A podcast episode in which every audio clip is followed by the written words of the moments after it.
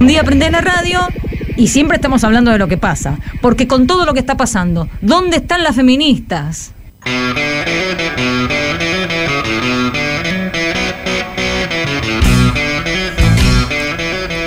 Hacían exorcismo con imposición de manos, a los gritos, me creí todo. Lo veía en las películas, estaba haciendo el duelo para matar esa parte de mí, mis deseos, el volver a estar con un chico. Ellos le llamaban morir a los deseos de la carne. Acepté lo que ellos me dijeron y entré en ese proceso. Lionel tenía 15 años en ese momento y hacía unos meses que había llegado al centro cristiano Dios es Amor le contó su historia a la periodista Rosario Marina de Agencia Presentes. Detrás de toda terapia de conversión hay una iglesia. Este es uno de los casos donde la religión, como sistema de creencias normativo, impone determinados esquemas de valores que deben regir las conductas de sus fieles. El pastor Cristian Méndez aún hoy dirige esa iglesia a la que llegó Leonel junto a la pastora Jorgelina Montero en el centro de Tandil, y que ahora se llama Ministerio Internacional Rey de Gloria. Algunas personas como Lionel llegan a estos lugares por su propia cuenta, esperanzadas, pensando que ese lugar y esas personas resolverían sus problemas. Era 2011. Lionel tenía problemas en su casa, en la escuela, con su pareja, buscaba refugio. Nueve años después, cuando logró salir, se dio cuenta que fue víctima de las terapias de conversión otras personas llegan obligadas por su familia. Los testimonios que van a escuchar a continuación fueron recolectados entre 2019 y 2020. En 2019, en 2009, Retorno a la Vida era el más conocido entre los grupos que buscan la recuperación de los homosexuales en la Argentina. Recibió el apoyo de los norteamericanos Exodus, pioneros en la materia, Exodus Internacional fue uno de los grupos más grandes del movimiento ex-gay, fundado en 1976. Se autodisolvió en 2013 tras una votación por unanimidad de los miembros de su junta directiva, mediante un comunicado, anunció el fin de sus actividades y pidió perdón por el daño que había ocasionado a lo largo de 37 años a las personas LGTBIQ. Carmen Francisca es una sobreviviente de estas terapias de la conversión y cuenta lo que le sucedió. Tú sabes que solo hay de dos, ¿no? El cielo o el infierno. Y para una persona cristiana como yo eso es fundamental, mi relación con Dios, que me dijeran que querer a una mujer estaba rompiendo por completo mi relación con Dios, era terrible. En una plática con una de mis mejores amigas, le conté que estaba saliendo con una chica. Esta amiga es cristiana, yo también soy cristiana. Y entonces ahí fue cuando me dijo que yo tenía que estar solo con un hombre y, y por otro lado que las relaciones solo se dan hasta el matrimonio. Me dijo que me podía llevar a un lugar en el que me podían ayudar porque lo que yo estaba viviendo se llamaba quebrantamiento sexual. Me asignaron a una consejera que me iba a estar viendo una vez a la semana y esto fue durante dos años. Eh, hicieron que comprara material, era un libro, recuerdo que se llamaba Cómo ser libre del lesbianismo. Tú como persona cristiana sabes que el pecado te aleja de Dios. Lo que quieren es que llegues a tener esa convicción por ti misma, sino que llegues a tal punto en que tú solita eres la que te regañas, la que te dices, estás haciéndolo mal. Había momentos en los que yo estando en mi casa sola terminaba llorando, ¿no? Justo pidiéndole a Dios que me cambiara, que quitara esos sentimientos, ¿no? Fueron estos dos años hasta que hacen sesiones de liberación, que es algo similar a un exorcismo, la, verdad. Es que estén orando por ti para que en algún momento salga ese espíritu maligno que tienes dentro de ti, ¿no? Y en algún momento se manifiestan a lo mejor en, en vómito. Incluso recuerdo que a mí me llegó a pasar eso, una o dos ocasiones. Busqué apoyo, realmente apoyo profesional. Al final incluso descubrí mi bisexualidad y me acepté como tal, salí del closet. Me da temor pensar cuánto tiempo puede estar un joven, un adolescente ahí. Yo era ya una persona adulta y lo sufrí terriblemente. Supe de varios que llegaron al nivel del suicidio. Se logró eso que quisieron, esa convicción de pecado. Las terapias de conversión son prácticas tortuosas utilizadas para intentar alterar la expresión de género, la identidad de género o la orientación sexual de una persona.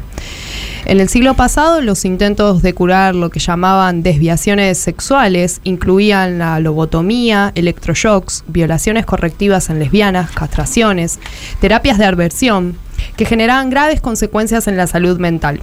Particularmente la terapia de aversión química se administró de manera similar a la terapia de electroshock. En lugar de recibir descargas eléctricas, a los pacientes víctimas se les inyectaba diferentes tipos de drogas que inducen náuseas, como las que hablaba Carmen, mientras se les exponía a material erótico en una pantalla.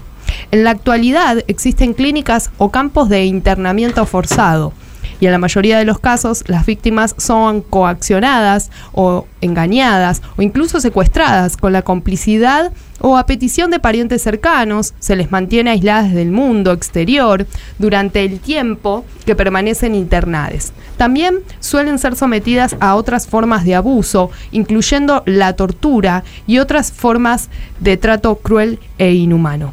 Iván Tagle creó hace 10 años una organización llamada YAG de México, de la que hoy es director, que lucha por los derechos de las personas LGTBIQ para que se prohíban las terapias de conversión. Y esto explicaba nos privaron de la libertad, no nos dejaron dormir durante tres días, no nos dejaron comer, no nos daban de tomar agua y constantemente estábamos escuchando desde rezos, ¿no? Hasta los testimonios de las personas que se supone que ya habían cambiado y lo que hacen es básicamente eh, romperte. Y para que me dieran de comer o de tomar agua o poder dormir, yo tenía que pedirle perdón a Dios, ¿no? Por ser quien era. Yo no quería ser gay porque iba a morir de sida. Yo no quería ser gay porque me iba a ir al infierno. Y que creo que ese era el componente más fuerte que me hacía odiar quién era yo. Y estaba pensando constantemente en que no debía de ser quien era, ¿no? Y un constante pensamiento suicida porque tanto la lógica que tenía era, bueno, si me suicido me voy a ir al purgatorio y no me voy al infierno. Fui una de las personas que le decía a otros jóvenes que se podía cambiar. Y desafortunadamente, pues hice mucho daño, porque en realidad no puedes curar algo que no es una enfermedad. Para mí esta es la, la deuda que tengo conmigo mismo, con las personas a las que en algún momento les hice un daño y es como nuestra vendetta sobre esta sociedad opresora y homofóbica de decir aquí estamos y lo vamos a lograr y vamos no a escondernos ni a reprimirnos, sino a gozarnos y a vivirnos, ¿no? La legislatura de la Ciudad de Buenos Aires adhirió a la campaña internacional Curas que Matan del Comité Internacional contra la Homofobia y la Transfobia, declarando que las terapias de conversión están prohibidas bajo la ley antidiscriminatoria local. Pero solo fue esa ciudad. En el resto del país no hay legislación general y explicita que las elimine. Solo tres países prohíben de manera explícita las terapias de conversión. Brasil, Malta y Ecuador. Me llamo Christopher Dean, soy de Estados Unidos, crecí mormón y me sometí a terapias de conversión LGBT en Estados Unidos. Siendo mormón, había mucha presión para casarme y vivir una vida, digamos, heterosexual dentro de la iglesia. Cuando me di cuenta de que eso no me salía naturalmente, que me gustaban más los chicos que las chicas, busqué soluciones para poder arreglar esa situación. Por contactos en la universidad, conocí a un grupo de chicos que habían participado en terapias de conversión para intentar cambiar su orientación sexual y llegar a dejar las relaciones con los chicos y tener relaciones con chicas. Dentro de ese grupo hicimos muchos tipos de actividades con la meta de aumentar la masculinidad y dejar atrás comportamientos considerados como no sanos por el, el grupo de terapias de conversión. Luego en la vida real me daba cuenta de que mm, no me gustaban más las chicas, que no funcionaban exactamente como decían que me, que me ayudarían. Y estuve así tres o cuatro años. Luego cuando vine a España la primera vez para estudiar en Alcalá de Henares, empecé un poco a reflexionar sobre estas ideas de las terapias de conversión. Y empecé a pensar más gracias a conversaciones con amigos después de volver, que a lo mejor esta comunidad no era exactamente lo que decían que eran. Empecé a ver mucha hipocresía, gente que no seguía las reglas, gente que se liaba entre sí, haciendo cosas que no estaban permitidas dentro del grupo de terapia de conversión. Y me di cuenta un poco del engaño que me habían vendido. Y empecé un poco a replantearme todo. En esa misma época es cuando me estaba preparando para venir a España otra vez para trabajar. Y ese fue el momento en el que corté y decidí que no quería estar más en estas terapias y que quería probar una vida como hombre gay fuera de la iglesia. No pude hablar de las terapias de conversión abiertamente hasta hace un año. Empecé a tener ataques de ansiedad y ataques de pánico aquí en Madrid y no sabía qué hacer, así que decidí volver a hacer terapia normal con un psicólogo real, acreditado y tal. Y en esas sesiones es cuando empecé a abrirme y empecé a darme cuenta del vacío que había dejado en mi vida todo eso y un poco de las secuelas de, haber pasado, no solo por las terapias, pero también por una iglesia con buenas intenciones, pero una iglesia con un entorno muy homófobo y no pudiendo ser yo mismo. Tenemos que seguir luchando por nuestros derechos. Por ejemplo, tenemos que luchar para que estas terapias sean ilegales. El testimonio que acabamos de escuchar es de Christopher Dean, otro de los sobrevivientes de las terapias de conversión. En nuestro país existen organizaciones religiosas que se dedican a practicar estas terapias, sin embargo no hay estadísticas o datos concretos que revelen cuántas son y a cuántas personas han perjudicado. Incluso se esconden bajo distintos nombres para pasar desapercibidas, aparecen detrás de actividades populares como cultos, organizaciones o fundaciones, yoga, filosofía, seminarios multinivel coaching, cursos de liderazgo, retiros espirituales, centros de artes marciales, culturales, terapéuticos para adicciones. Incluso las terapias de conversión han cambiado sobre todo sus nombres para que no puedan ser denunciadas. Retomando el testimonio de Leonel, nos dice, empecé a ver cada situación de manipulación de control. Usan mucho el control mental te alulan la mente. Que nada de lo que te digan lo pases por la mente. Te enseñan a alular el razonamiento, el descreimiento, la crítica. Si ellos te dicen algo, dalo por hecho. Leonel describe las técnicas por las que ha pasado, aislamiento del núcleo familiar y social, agotamiento físico, cambio de dietas. Tenían constantemente eh, haciéndole hacer cosas, orando durante horas, repartiendo folletos. Caminaba muchísimo. Por supuesto, aislado de su familia. En el año 2015, la Comisión Interamericana de Derechos Humanos publicó un informe donde explica que ha recibido información sobre personas LGTBQ que fueron sometidas a estos tratamientos y concluyó que son terapias dañinas, contrarias a la ética y carecen fundamento científico. Son ineficaces y podrían constituir una forma de tortura. Jazz Bustamante es activista trans en México y junto a Iván cuentan sus experiencias. Solamente me dijeron que iba a salir como una nueva persona y que iba a saber quién era realmente yo. Yo voy con mentiras.